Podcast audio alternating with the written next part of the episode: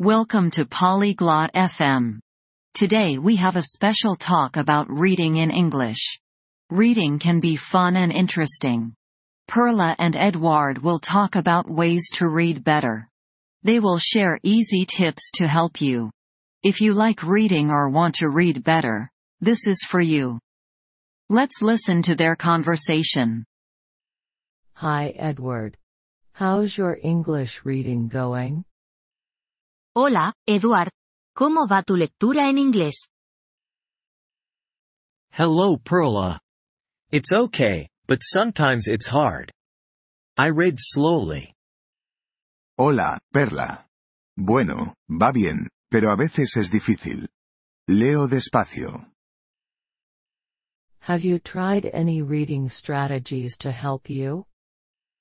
¿Has probado alguna estrategia de lectura para ayudarte? Reading strategies? What are they? ¿Estrategias de lectura? ¿Qué son? They are methods to make reading easier. Like guessing words from context. Son métodos para facilitar la lectura. Como adivinar palabras por el contexto. Guessing words? How does that work?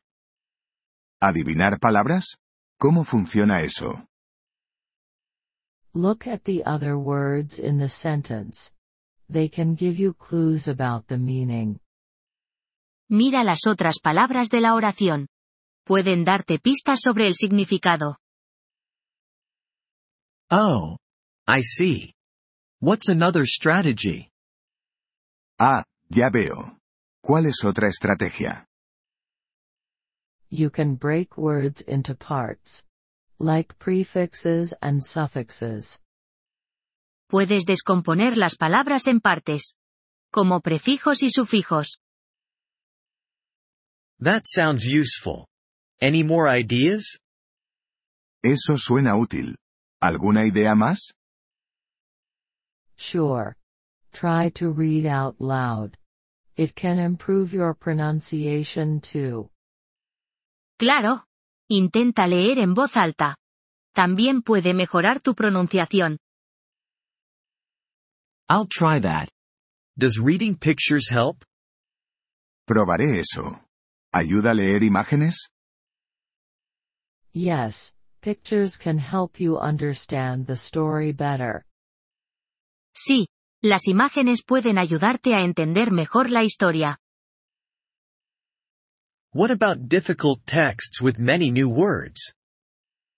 ¿Qué pasa con los textos difíciles que tienen muchas palabras nuevas? For those, use a dictionary. But don't look up every word.